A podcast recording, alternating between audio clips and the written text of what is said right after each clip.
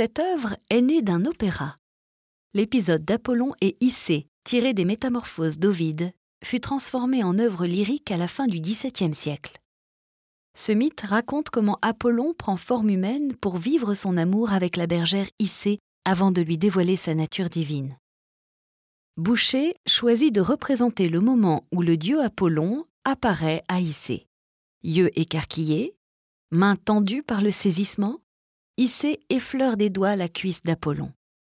Dans l'ombre du dieu, un amour tient une flèche destinée au cœur de la bergère. Nichée au premier plan, deux naïades enlacées contemplent la scène. Pour traduire visuellement l'apparition divine d'Apollon, Boucher entremêle espace céleste et espace terrestre. Apollon émerge d'une coulée de lumière flamboyante, où se distinguent les figures évanescentes de son attelage et une multitude d'amours ailés. Cette vision surnaturelle s'ouvre au cœur de la forêt sombre, créant ainsi un contraste fort. Atmosphère nébuleuse et ouatée, nudité évocatrice et propos galants, courbes et contre-courbes, cette œuvre a tous les ingrédients du meilleur rococo porté par un François Boucher virtuose.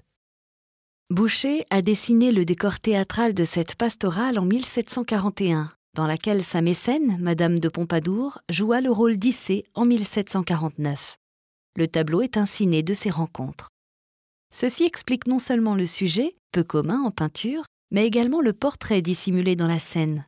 Encore récemment, l'identité du visage d'Issée n'était pas avérée, mais les historiens ont découvert qu'il s'agissait de la marquise de Pompadour.